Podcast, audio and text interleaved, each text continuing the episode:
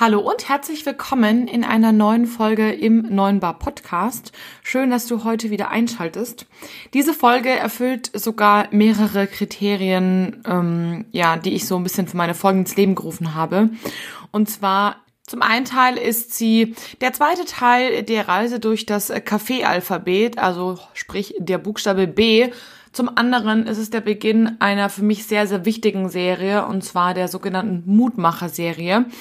Mm, Mut tut gut. Ich glaube, Mut können wir in der aktuellen Corona-Zeit während des zweiten Lockdowns alle gebrauchen. Und mit dieser Folge möchte ich euch gerne ein Tool an die Hand geben, wie ihr sowohl, falls ihr in Betrieb seid mit sehr viel To-Go, schneller und ähm, ja zackiger arbeiten könnt, was das Thema Kaffee betrifft, dadurch eben mehr Menschen durchschleusen könnt und auf der zweiten Seite, wie ihr auch euer Kaffeegeschäft ein bisschen mehr aufpimpt, sage ich mal, so dass ihr höhere Umsätze generieren könnt. Genau, um was es sich heute dreht. Es dreht sich heute um Brühmethoden, also ganz konkret um Brühmethoden für Filterkaffee. Daher auch der Buchstabe B. Und ja, heute in dieser Folge erfährst du alles über das liebste Kaffeegetränk der Deutschen, nämlich den Filterkaffee. Zunächst verrate ich dir, warum du dich unbedingt mit Filterkaffee auseinandersetzen solltest. Anschließend erkläre ich dir einmal die vier Faktoren, die für richtig guten Filterkaffee verantwortlich sind. Und final sprechen wir noch über zwei Methoden, wie du Filterkaffee in deiner Gastronomie richtig zubereiten kannst. In diesem Sinne, los geht's. Hallo, Servus und herzlich willkommen beim Podcast 9 Bar, dem B2B-Podcast rund um Kaffee, Gastro und Co. Hier geht es um aktuelle Gastrothemen, alles rund um das Thema Kaffee und wie du mit einem besseren F&B-Konzept mehr aus deinem Gastbetrieb holst.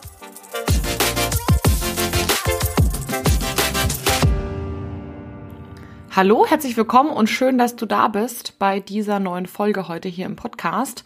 Ja, und alle, die sich denken, puh, eigentlich fand ich die Folgen von Kathi ganz gut, aber jetzt, was will sie denn mit dem ollen Thema Filterkaffee?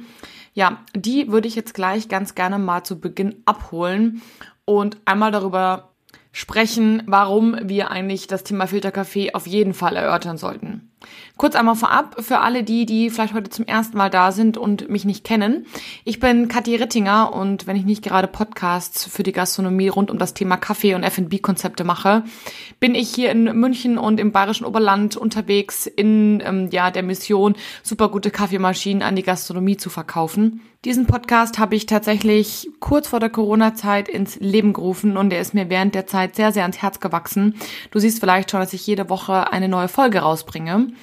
Und während der Corona-Zeit möchte ich diesen Podcast noch stärker dazu nutzen, ja, euch Ideen zu bieten, euch Mut zu machen für diese nicht ganz einfach Zeit, damit alle Gastronomen da draußen ja vielleicht ein kleines bisschen positiver in die Zukunft schauen möchten. Deshalb erwarten euch auch die nächsten Wochen sehr viele positive Beiträge, sehr viele Mutmacherbeiträge, sowohl von Lieferanten wie von mir, als auch von Wirten selbst, wie die die Corona-Zeit und den ersten Lockdown überstanden haben. Genau, und jetzt möchte ich gar nicht zu lange rumquatschen. Warum wir in dieser Folge über Filterkaffee sprechen oder warum du allgemein darüber nachdenken solltest, Filterkaffee bei dir aufzunehmen, falls du es noch nicht tust. Filterkaffee ist, falls du es nicht wusstest, das Lieblingsgetränk der Deutschen. Ich habe tatsächlich auch erstmal ein bisschen blöd geguckt. Ähm, tatsächlich 52 Prozent aller Deutschen geben an, regelmäßig und gerne Filterkaffee zu trinken. Und das ist schon mal jeder zweite. Man muss ganz klar sagen, da gibt es ein Nord-Süd-Gefälle. Also desto weiter man in den Norden hochkommt, desto mehr und lieber wird Filterkaffee getrunken. Desto weiter man in den Süden kommt, desto weniger. Man muss aber ganz klar sagen, ich lebe hier in Bayern und der Filterkaffee hat trotzdem noch eine sehr, sehr große Bedeutung, wenn auch eine nicht ganz so riesengroße wie ähm, ja, im hohen Norden. Tatsächlich wird Kaffee auch häufig, also der normale Kaffee, egal jetzt mal in welcher Form, häufig schwarz getrunken oder mit Milch oder mit Milch und Zucker. Das sind so die drei Varianten, die am beliebtesten sind. Schwarz mit Milch oder Milch und Zucker. Und tatsächlich nur ein Teil von den Spezialitäten wird am liebsten mit Schaum getrunken. Also wenn die Leute, wenn man die Leute so befragt, dann bevorzugen die meisten eben schwarz oder mit flüssiger Milch oder mit flüssiger Milch und Zucker. Und alle diese Varianten sind super einfach mit Filterkaffee umzusetzen. Das heißt, ihr braucht nicht eure Spezialitätenmaschine bemühen. Und ähm, genau.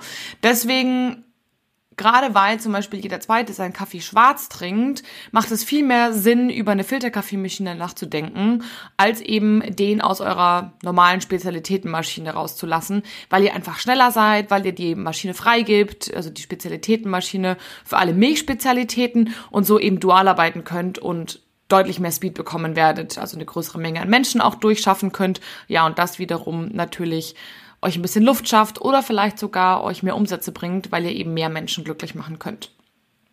Da werdet ihr zum Beispiel im To-Go-Geschäft sehr, sehr große Unterschiede feststellen können. Der dritte Punkt, ähm, neben der Tatsache, dass das Lieblingsgetränk der Deutschen ist und dass ihr im To-Go-Geschäft wahrscheinlich deutlich schneller werden könntet, ist auch, dass Filterkaffee sehr im Trend liegt. Mm, vor allem die jüngere Zielgruppe bezahlt für so sortenreine Filterkaffees, also wenn man jetzt zum Beispiel so einen Jamaica Blue Mountain oder sowas nimmt, nicht gerade wenig Geld und ja, wir wissen alle, guten Umsatz braucht jeder in der heutigen Zeit, noch mehr als wahrscheinlich davor. Und für alle Cafés, die eben etwas trendiger werden wollen oder ihre Kaffeeumsätze ein Stück weit pushen wollen, für die ist Filterkaffee auf jeden Fall ein sehr, sehr spannendes Produkt. Ich glaube, mit diesen drei Punkten konnte ich euch schon zeigen, warum es sich definitiv lohnt, sich mit Filterkaffee zu beschäftigen. Und ja, für alle die, die jetzt nicht gerade schon in High-End Coffeeshops arbeiten, die werden vielleicht einfach kein besonders gutes Gefühl für Filterkaffee haben. Deswegen, was bei Filterkaffee besonders wichtig ist, er muss gut sein wie mit allem da draußen. Also ähm, das beste Produkt bringt ja nichts, wenn es dann nachher in der Zubereitung verhunzt wird. Deshalb würde ich gerne mit einmal kurz mit euch über die vier Faktoren schauen, die für guten Filterkaffee verantwortlich sind, damit ihr dann, wenn ihr loslegt, auch wirklich eine gute Qualität produziert und nicht gleich wieder ja entnervt aufgibt, weil es eh keiner kauft. Also Punkt Nummer eins. Ganz wichtig, wie bei allem anderen im Kaffeebereich auch oder auch im Kuchenbereich, ist eigentlich egal, ist die Dosierung. Und zwar sagt man so circa 60 Gramm auf einen Liter. Da kann man noch so ein bisschen ja, verifizieren. Man kann auch mal mit 70 Gramm probieren. Manche Kaffees reichen, den reichen 50 Gramm. Aber ich finde 60 Gramm ist so ein ganz guter Richtwert. Wenn es dann im Endeffekt nicht stark genug ist, kann man immer noch mal ein bisschen was draufpacken und dann gucken, ob einen das weiterbringt. Genau. Aber man sagt so circa 60 Gramm auf ein Liter und das Ganze hängt auch noch ein bisschen ab vom Mahlgrad und vom Kaffee, den ihr verwendet. Zweitens, Mahlgrad. Ich habe es gerade schon kurz angesprochen. Der Mahlgrad ist im Verhältnis zu einer Espresso-Mahlung deutlich, deutlich gröber. Sogar noch gröber als Kaffeecreme. Also, ich sag mal, sollte etwas schrotiger sein, wenn euch das vielleicht so ein bisschen hilft. Mm, wenn ihr den mit einer zu feinen, mit einem zu feinen Mahlgrad macht, je nach Zubereitungsform, wird es euch passieren, dass der Kaffee entweder nicht durchläuft oder ihr noch feine Partikelchen im Filterkaffee habt oder er auch zu stark wird. Also letzteres ganz, ganz wahrscheinlich. Deshalb achtet beim Mahlgrad auf jeden Fall drauf, der muss relativ grob sein. Dürft gerne mal ein bisschen rumexperimentieren damit, aber wie gesagt, Stichwort grob und etwas schrotig. Apropos Mahlgrad, wenn wir von gemahlenem Kaffee sprechen, dann sprechen wir immer von möglichst frisch gemahlenem Kaffee. Also das ist auf jeden Fall das Nonplusultra für richtig guten Filterkaffee. Desto frischer der Kaffee gemahlen ist, desto besser. Ich weiß, das ist im Gastroalltag oft schwierig umzusetzen. Man braucht nochmal eine Mühle, gerade die, die vielleicht nur mit einem Vollautomaten arbeiten, die haben vielleicht keine, äh, keine externe Mühle und die, die mit einem Siebträger arbeiten, haben vielleicht nur eine Espresso oder eine Espresso- und Kaffee-Creme-Mühle, aber haben jetzt auch nicht unbedingt Lust, den immer umzustellen. Ich verstehe das total, aber seid euch bewusst, desto frischer der Kaffee gemahlen ist, desto besser wird der Kaffee schmecken, also der Filterkaffee. Falls ihr also wirklich, wirklich guten Filterkaffee zubereiten wollt, lohnt es sich durchaus, eine kleine Mühle anzuschaffen, mit der ihr nur den Filterkaffee malt und dann einfach schaut, wie ihr es ja einrichten könnt. Optimalerweise malt ihr den eben immer frisch, bevor ihr den Kaffee aufgießt. Wenn es für euch aber gar nicht geht, weil ihr zum Beispiel gerade in der Früh oder im Kaffeekuchengeschäft komplett überrannt werdet, dann malt ihn in der Früh und packt ihn so luftdicht ein, wie es nur irgendwie geht. Last but not least, Punkt Nummer vier, die Wassertemperatur. Je nach Kaffee sollte die so zwischen 92 und 96 Grad liegen. Manche sagen auch nur bis 94. Ich finde, da kann man durchaus ein bisschen noch raufgehen. Desto heller der Kaffee gem ähm, gemahlen ist, sage ich schon, geröstet ist und ähm, desto fruchtiger die Sorte ist, desto heißer verträgt er auch die Wassertemperatur. Wenn euer Filterkaffee zum Beispiel tendenziell immer etwas zu sauer schmeckt, dann könntet ihr mal versuchen, den etwas heißer zu brühen. Ich denke, das hat jetzt erstmal geholfen. Ich wiederhole es nochmal. Erstens Dosierung, circa 60 Gramm auf ein Liter Wasser. Mahlgrad, relativ grob schrotig. Drittens, wir haben die Frische. Desto frischer der Kaffee gemahlen ist, desto besser. Und viertens die Wassertemperatur, circa 92 bis 96 Grad, niemals kochend. So, nachdem wir jetzt wissen, was für richtig guten Filterkaffee verantwortlich ist, schauen wir uns mal zwei Varianten an, die ich häufig in der Gastronomie brauche. Die zweite ist vielleicht noch für den einen oder anderen etwas neuer. Wie gesagt, diese Folge ist nicht ähm, extra oder spezifisch für klassische Coffeeshops gemacht, die sich schon sehr gut im Kaffeebereich auskennen. Mir geht's hier wirklich um die große breite Masse, sowohl die Wirtshäuser, die Hotels, Cafés und so weiter, die ähm, eben mit Filterkaffee noch dazu gewinnen können. Also falls du einen klassischen Coffeeshop hast und dich das schon sehr gut auskennst, dann wird diese Folge für dich vielleicht ein bisschen fad werden. Kommen wir zurück zu den ähm, zwei Varianten. Variante Nummer eins sehe ich ganz, ganz häufig in der Gastronomie. Und ja, die hat natürlich wie alles ähm, andere auch große Vor- und Nachteile. Und zwar sprechen wir hier ganz konkret über die Filterkaffeemaschine. Viele kennen sie, meistens große Edelstahl-Ungetüme, nenne ich es jetzt mal, von Marken wie Melitta, Bonamat oder auch von neueren Marken wie zum Beispiel Marco, Fetco oder auch Bunn. Habt ihr mit Sicherheit schon mal gehört oder irgendwo gesehen? Ja, wir sprechen hier über diese klassischen vollautomatischen Geräte, die es dann auch in verschiedenen Varianten gibt. Ganz klassisch kennt man die in den kleineren Varianten, zum Beispiel mit einer Glaskanne. Kennt man auch so gerne mal aus einem amerikanischen Diner, ne, wo dann so eine Kanne dann steht und noch eine Kanne so oben drauf auf so einer Wärmeplatte steht. Das denke ich mal, kennen, kennen viele von euch. Genauso gibt es die Variante auch mit einer Thermoskanne. Das sind dann immer so größere Pumpkannen, wo man dann so rauspumpen kann. Die gibt's eben in verschiedenen Größen. Also die kleinste halt, glaube ich, so irgendwie in der Gastronomie 1,7 Liter, die größte um die 40 Liter. Also ihr seht, da ist wirklich sehr viel möglich. Und die gibt's eben in ein, ganz verschiedenen Varianten, von einer ganz einfachen Glaskanne bis hin zu einer wirklich Hightech-Filtermaschine, wo man alle möglichen Parameter verstellen kann. Genau. Kommen wir einmal zu den Vorteilen dieser Geräte. Erster Vorteil, ganz klar, die Geräte sind relativ schnell. Also ihr kriegt in einer relativ kurzen Zeit eine relativ große Menge an Kaffee raus, was natürlich super ist, gerade wenn ihr zum Beispiel eine Bäckerei seid oder ein Café mit klassischem Kaffee- und Kuchenkonzept, da könnt ihr halt super schnell eine Kanne Kaffee brühen und halt äh, oder zapfen, ausschenken und habt halt eine große Menge an Menschen ziemlich zackig abgefrühstückt. Apropos abgefrühstückt. Ihr kriegt nicht nur schnell viele Menschen mit Filterkaffee abgefrühstückt, sondern der zweite Vorteil ist auch, dass ihr eure Spezialitätenmaschine ein bisschen schont. Ein totaler Klassiker, ich meine, ihr kennt es mit Sicherheit alle, die in einem Siebträger arbeiten. Wenn man da auch dann noch parallel ähm, Kaffee Creme oder Americano draus macht, dann sind die Brühgruppen halt mal relativ schnell belegt, weil man halt für eine große Tasse Kaffee halt meistens einen Doppelsiebträger braucht. Also ist eine von zwei Brühgruppen schon mal belegt. Das gleiche gilt für den, für den ähm, Kaffeevollautomaten. Wenn ihr eine große Tasse Kaffee machen wollt, dann ja, könnt ihr halt nur ein Produkt auf einmal sozusagen zubereiten, was natürlich bedeutet, dass ihr die Geschwindigkeit von eurer Kaffeemaschine deutlich reduziert. Wenn ihr jetzt aber zum Beispiel eine Filterkaffeemaschine parallel nutzt zu eurem Vollautomaten oder eurem Siebträger, könnt ihr euch an euren Spezialitätenmaschinen klar auf die Milchspezialitäten ähm, ja, fokussieren, könnt da einfach eine deutlich höhere Schlagzahl erreichen und parallel eben mit Filterkaffee sozusagen ja, schwarzen Kaffee rausfeuern und gewinnt dann quasi gleich doppelt, weil die Filterkaffeemaschine einfach sehr, sehr schnell im Brühen ist. Plus parallel gewinnt ihr einfach deutlich an Schlagzahl am Abverkauf eurer Kaffeegetränke. Das ist also ein ganz, ganz klarer Vorteil dieser Methode. Ein dritter Vorteil ist, die Geräte sind relativ mitarbeiterunabhängig.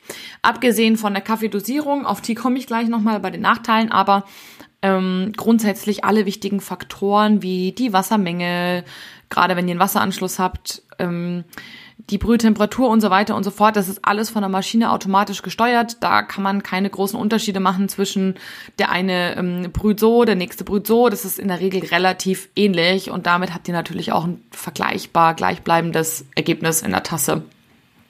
Was ja immer ganz, ganz wichtig ist in der Gastronomie.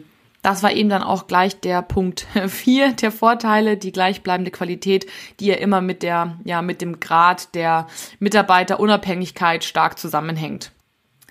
Da, wo Vorteile sind, sind aber natürlich auch gleich Nachteile. Da brauchen wir gar nicht drum rumreden. Der größte Nachteil dieser Maschinen ist, dass häufig, vor allem im günstigen Bereich, mm, die Parameter der Filterkaffeemaschine nicht so gut einstellbar sind oder auch gar nicht einstellbar sind. Also klar, Wasser, die Wassermenge kann man natürlich einstellen. Gerade wenn die Maschine am Festwasser hängt, hat man da meistens verschiedene Knöpfe, die man drücken kann. Und wenn ihr eben keinen, keine Festwassermaschine habt, sondern mit Tank, dann hängt halt die Menge, die vorne rauskommt, davon ab, wie viel ihr halt hinten reinkippt. Ne? Also desto mehr Wasser ihr reinkippt, desto mehr kommt natürlich vorne raus. Relativ logisch, also die Wassermenge kann man noch gut bestimmen. Wenn es aber darum geht, wie der Kaffee gebrüht werden soll, also mit welcher Temperatur und auch ähm, wie quasi die Maschine ihr Wasser aufbrüht und ausgibt. Also ihr, wisst vielleicht nicht, wie sowas aussieht, aber normalerweise, wenn man mit der Hand aufbrüht, gießt man ja zum Beispiel den, das Wasser so kreisförmig über das Kaffeemehl. Und das kann man natürlich bei der Filterkaffeemaschine aber nicht steuern, wie sie das Wasser über das Kaffeemehl verteilt. Desto gleichmäßiger sie das tut, desto besser. Das heißt, wenn ihr euch so eine Maschine kauft, dann schaut auf jeden Fall drauf, dass die so ein schönes Sprühverfahren hat da gibt es jetzt keinen klassischen Begriff dafür, aber fragt eure Verkäufer auf jeden Fall mal oder schaut euch das an, wie die Maschine das heiße Wasser über das Kaffeemehl verteilt. Desto gleichmäßiger, desto besser. Das könnt ihr aber natürlich, wie gesagt, nicht manuell steuern und deswegen, ja, ist es halt so ein bisschen, ähm, sag ich mal, ist die Filterkaffeemaschine häufig von der Qualität nicht so gut, wie wenn ihr mit der Hand aufgießt. Das muss man einfach ganz klar sagen. Vor allem dieses Thema der Brühtemperatur spielt eine sehr, sehr, sehr große Rolle. Und gerade wenn ihr keinen besonders umgänglichen, einfachen Filterkaffee habt, kann es einfach sein, dass mit so einer Standard-Filterkaffeemaschine euer Kaffee ins Saure oder ins Bittere kippt oder einfach halt nicht besonders optimal rauskommt. Wie gesagt, alles, das kann sein, das muss nicht. Vielleicht habt ihr auch einen Kaffee, der ganz, ganz umgänglich ist und der wird euch trotzdem super schmecken. Garantie kann ich euch darauf nicht geben, das müsst ihr tatsächlich einfach mal ausprobieren. Deswegen empfehle ich auch immer, ein ganz kurzer Disclaimer, ganz grundsätzlich, euren Kaffee bei einer Kaffeemaschinenwahl mitzubringen. Also wenn ihr da einen Termin habt und den auch einstellen lasst. Genau. Ein zweiter Nachteil ist oft der optische Look. Bis auf eine Maschine, die ich kenne, sehen diese Maschinen in der Regel nicht besonders schick aus. Das spricht ja auch häufig gegen den Vollautomaten. Bei der Filtermaschine ist es ganz klar auch so. Meistens sind das relativ große, graue Edelstahlbehälter, die jetzt optisch nicht super schön aussehen und deswegen häufig auch in der Küche versteckt werden. Ja, weil sie einfach so einen kleinen Kantinen-Touch haben. Und das wirkt natürlich gerade je nach Zielgruppe nicht besonders ja, vertrauenserweckend, was die Qualität betrifft.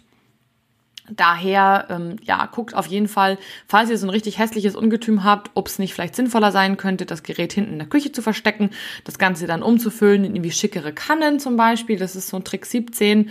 Wenn das gar nicht geht, ja, dann ähm, müsst ihr einfach mal gucken, ob das irgendwie abschreckend auf eure Kunden wirkt. Oder ihr schaut einfach mal, ob ihr eine etwas hübschere Variante der Filterkaffeemaschine findet. Es gibt so ein, zwei, die ich persönlich ganz schön finde. Also falls ihr da Fragen habt, dann sprecht mich gerne an. Ja, aber das, also wie gesagt, diese, dieses optische Design zeigt, also finde ich zumindestens wirkt manchmal so ein bisschen, ja nicht unkompetent, aber es wirkt auch nicht gerade so, als würde man sich super mit hoher Filterqualität beschäftigen, wenn ihr wisst, was ich meine. Das muss man tatsächlich dann im Zweifel auch ein Stück weit über den Verkauf wettmachen, wenn jemand sozusagen am Tisch bedient wird und die Verkäuferin verkauft super leckeren, Fisch, frisch gebrühten Filterkaffee und ihr brüht ihr dann auch wirklich frisch mit so einer Bonamar zum Beispiel, dann glaube ich, dass das Abschreckende nicht ganz so schlimm ist, als wenn ihr einfach nur irgendwie Filterkaffee für 1,10 Euro irgendwo hinschreibt und dann so ein riesen uraltes Ungetüm stehen habt. Also da würde ich euch den Tipp geben, einfach im Verkauf aktiv dagegen zu steuern, beziehungsweise für Verkäufe zu sorgen. Das hat eigentlich schon immer ganz gut funktioniert.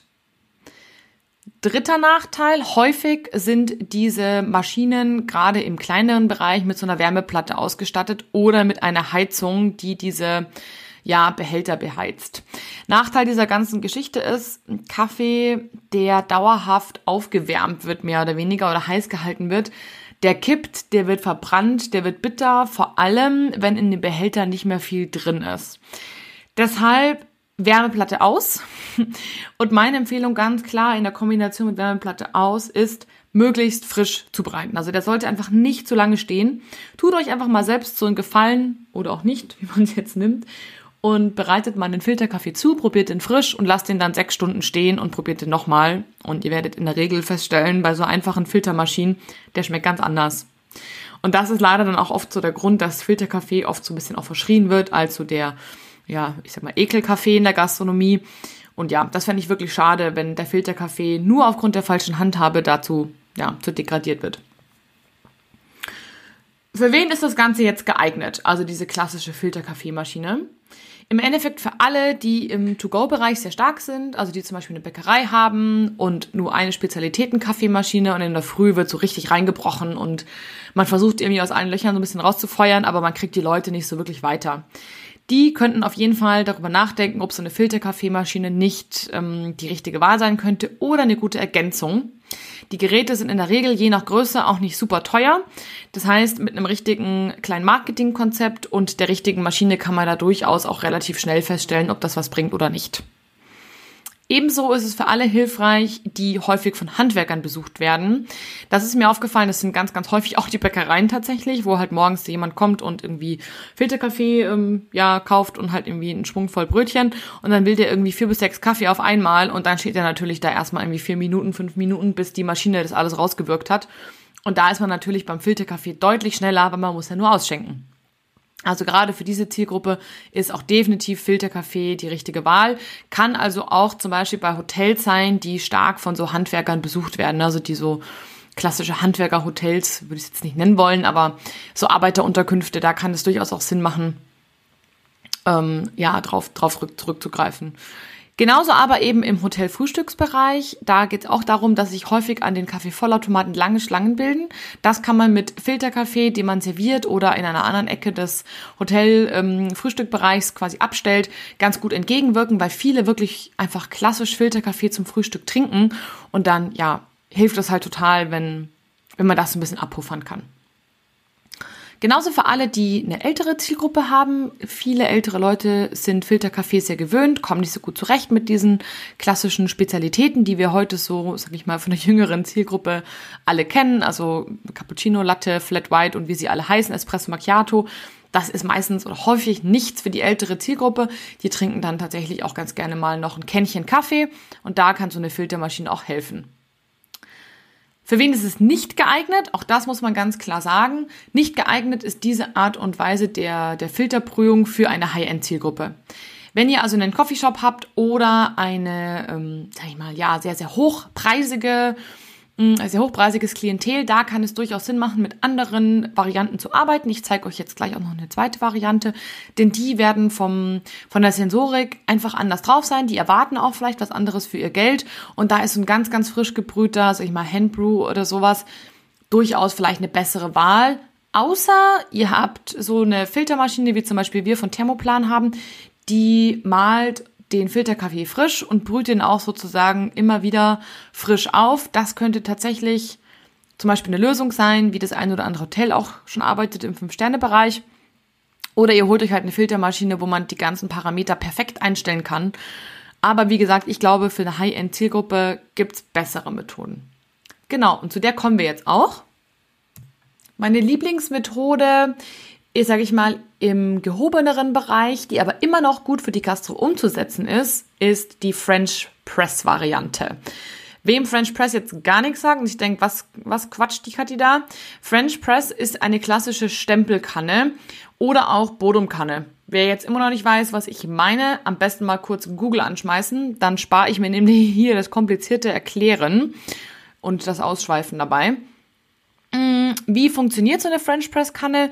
Im Endeffekt füllt der Barista eine gewisse Menge Kaffee. Da kann man auch wieder die klassische 60 auf 1 Liter Regel anwenden in dieses Kännchen rein, gießt dann heißes Wasser darüber, verrührt das Ganze kurz, ähm, setzt den Deckel auf, da ist ein Stempel drin und serviert das Ganze.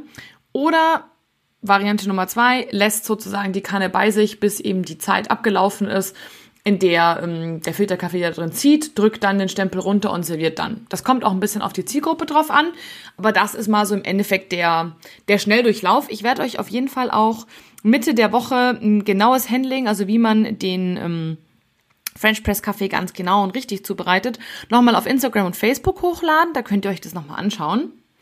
Aber am Ende des Tages zählen hier die gleichen ähm, ja, Parameter sozusagen wie beim Beim Filterkaffee, also frischer Kaffee, Dosierung eben richtige Dosierung, relativ grober Mahlgrad. Ansonsten habt ihr ganz sicher so Schwebepartikelchen im, im Kaffee und das schmeckt nicht so besonders gut. Möglichst frisch und eben auch die Wassertemperatur darf nicht zu heiß sein. Zwei Sachen noch, die bei der French Press Zubereitung wichtig sind.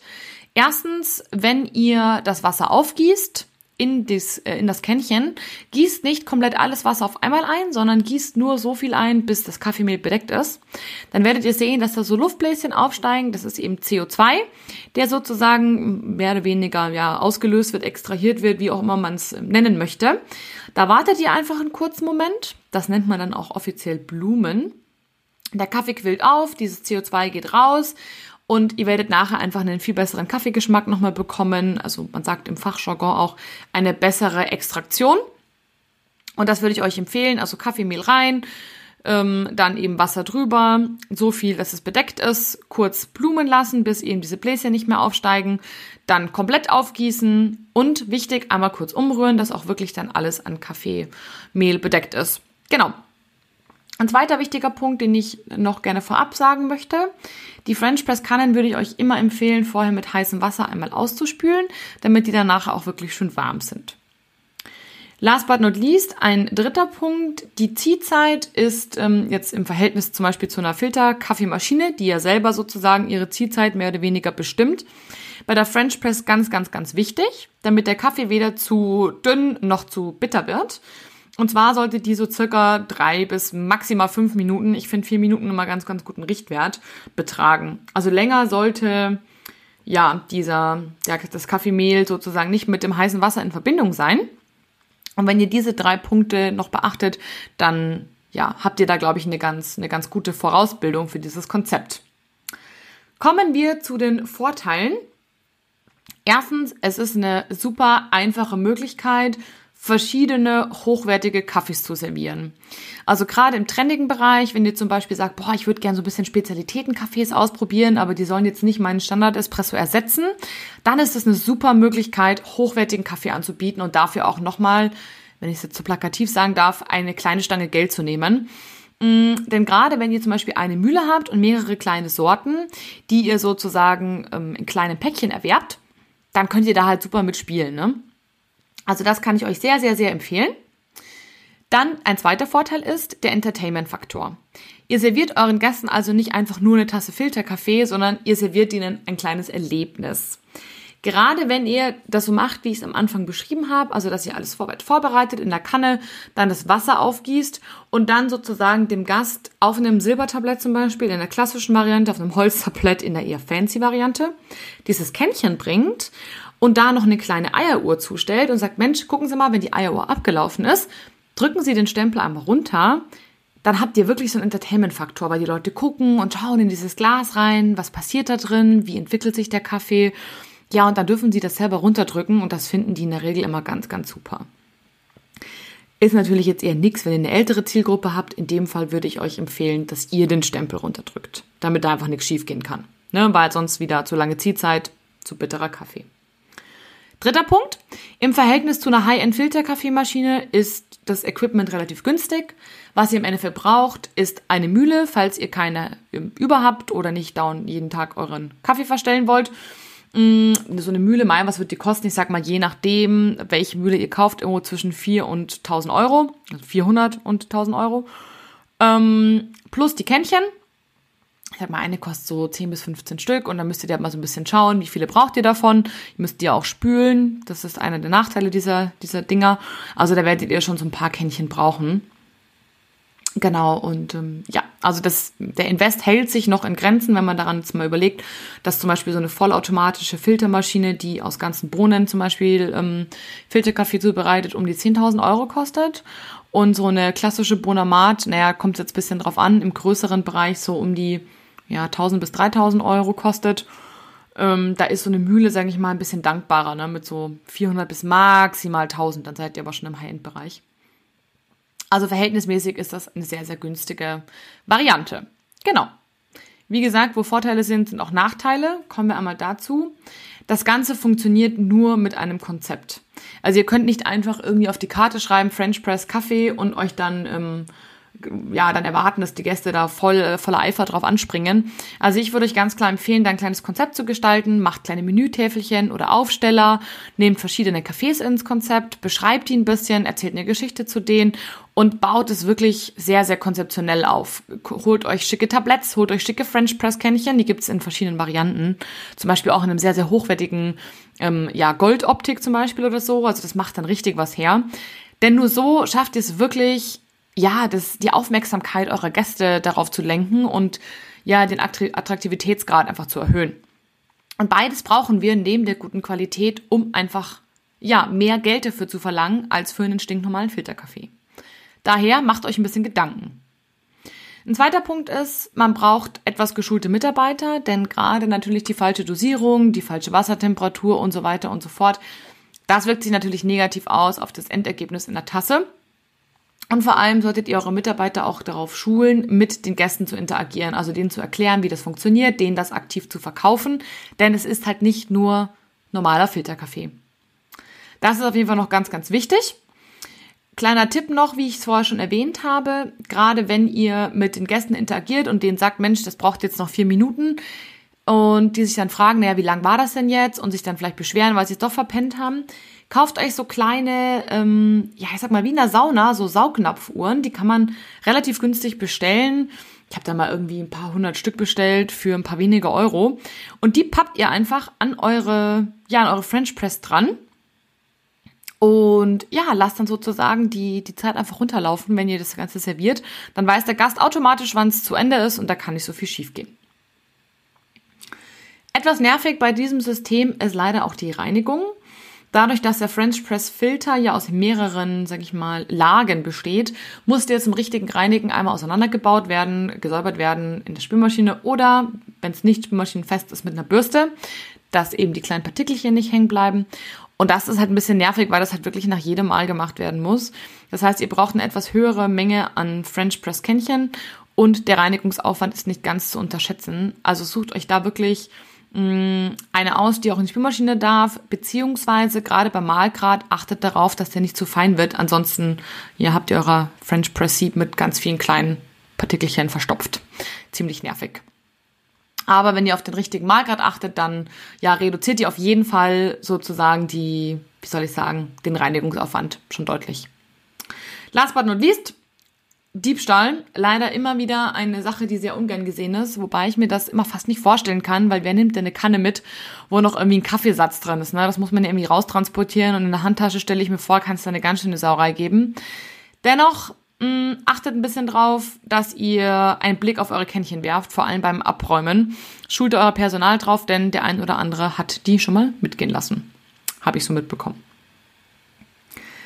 Last but not least ein kleiner Tipp noch kauft möglichst kleine Päckchen an frischem Kaffee. So könnt ihr verschiedene Sorten anbieten, was den Wert eures Konzepts deutlich mehr steigert und der Kaffee ist wirklich immer frisch und gut. Das kann ich wirklich nur ganz, ganz klar empfehlen. Und wer sagt, boah, ich habe keine Zeit, das Ganze immer frisch zu malen, ich würde euch dann in diesem Fall empfehlen, auch wenn es nicht meine Favorite Vorgehensweise ist, kauft euch so ähm, ja, wie Art Aromadosen, die mit einem mit einem Silikongummi äh, abgedichtet sind und eben blickdicht sind und malt die Menge, die ihr wisst, dass ihr sie für den Tag braucht, vor und packt sie da rein. Die sollte aber dann wirklich am Abend auch weg sein. Ansonsten habt ihr wieder keine gute Qualität mehr. Für wen ist dieses Konzept geeignet? Im Endeffekt für alle, die entweder Wert legen auf ein trendiges Produkt, also sprich alle Coffeeshops, die mal, weiß ich nicht, auch eine Sorte des Monats rösten, oder eben verschiedene Filterkaffees anbieten wollen. Genauso für alle Cafés, die eben auch mal so ein paar Specials anbieten wollen, eben wie mal einen anderen Filterkaffee oder zum Beispiel, was jetzt an Weihnachten auch mal sehr beliebt ist, einen Christmas Blend zum Beispiel, also dass man sagt, Mensch, passend für die Weihnachtszeit haben wir einen winterlichen äh, Filterkaffee auf der Karte oder einfach eben mal was Neues machen wollen und ohne ihr sonstiges Setup immer direkt zu verändern. Ebenso ganz, ganz toll geeignet für alle ähm, Kunden von mir oder für alle Gastronomen da draußen, die ein Servicekonzept haben. Also nicht to go, sondern ein klassisches Servicekonzept, wo der Kaffee an den Platz gebracht wird. Zum Beispiel in einem hochwertigen Hotel zum Frühstück stelle ich mir das super schön vor. Ich habe das auch tatsächlich schon mal selbst serviert bekommen, hat mich total begeistert. Genauso aber wie in einem, im klassischen Kaffeebereich, der jetzt vielleicht nicht eine krasse äh, Rush Hour hat, weil da wird es einfach ein bisschen schwierig von der Zubereitung her. Aber das macht wirklich, wirklich, wirklich was her. Das kann ich auch sehr, sehr empfehlen. Genau, tendenziell jüngere Zielgruppe etwas mehr geeignet als so eine ganz, ganz alte Zielgruppe. No offense, aber da muss man einfach ein bisschen, bisschen drauf schauen. Es bringt nichts, wenn der Kaffee sonst zu lange zieht, weil die älteren Herrschaften dann vielleicht doch damit ähm, überfordert sind. Genau, und für wen ist es nicht geeignet? Ganz klar für alle die, wo Geschwindigkeit key ist, also im To-Go-Geschäft für Bäckereien, die richtig schnell agieren müssen, die eben kein klassisches ähm, Café oder Sitzecke haben, sondern eben die klassischen To-Go-Bäcker an Bahnhöfen und so weiter und so weiter. Für die ist das definitiv nix. Ja, und ich hoffe, zum Ende dieser Folge, dass ihr den Mythos Filterkaffee so ein bisschen für euch entkräften könntet. Das Filterkaffee, was ganz, ganz tolles und leckeres und auch sehr hochwertiges sein kann. Ja, und vielleicht setzt der ein oder andere jetzt auch Filterkaffee in seiner Gastronomie um. Darüber würde ich mich auf jeden Fall sehr freuen, denn ich persönlich trinke deutlich lieber guten Filterkaffee als einen schlechten Cappuccino aus einer alten Maschine oder der schlecht von einem Barista geschäumt wurde. In diesem Sinne, solltet ihr noch Fragen haben, kommt sehr, sehr gerne auf mich zu und folgt mir gerne auf ähm, den sozialen Medienkanälen, also vor allem auf Instagram und auf Facebook. Da findet ihr den Podcast unter 9-bar-podcast. Denn da lade ich euch auf jeden Fall für French Press am ähm, Mittwoch, vermute ich mal, noch ein paar Bilder hoch, wie ihr das richtig zubereitet. In diesem Sinne, ich wünsche euch einen ganz tollen Tag, macht es gut und haltet die Ohren steif. Es kommen bessere Zeiten. Bis bald!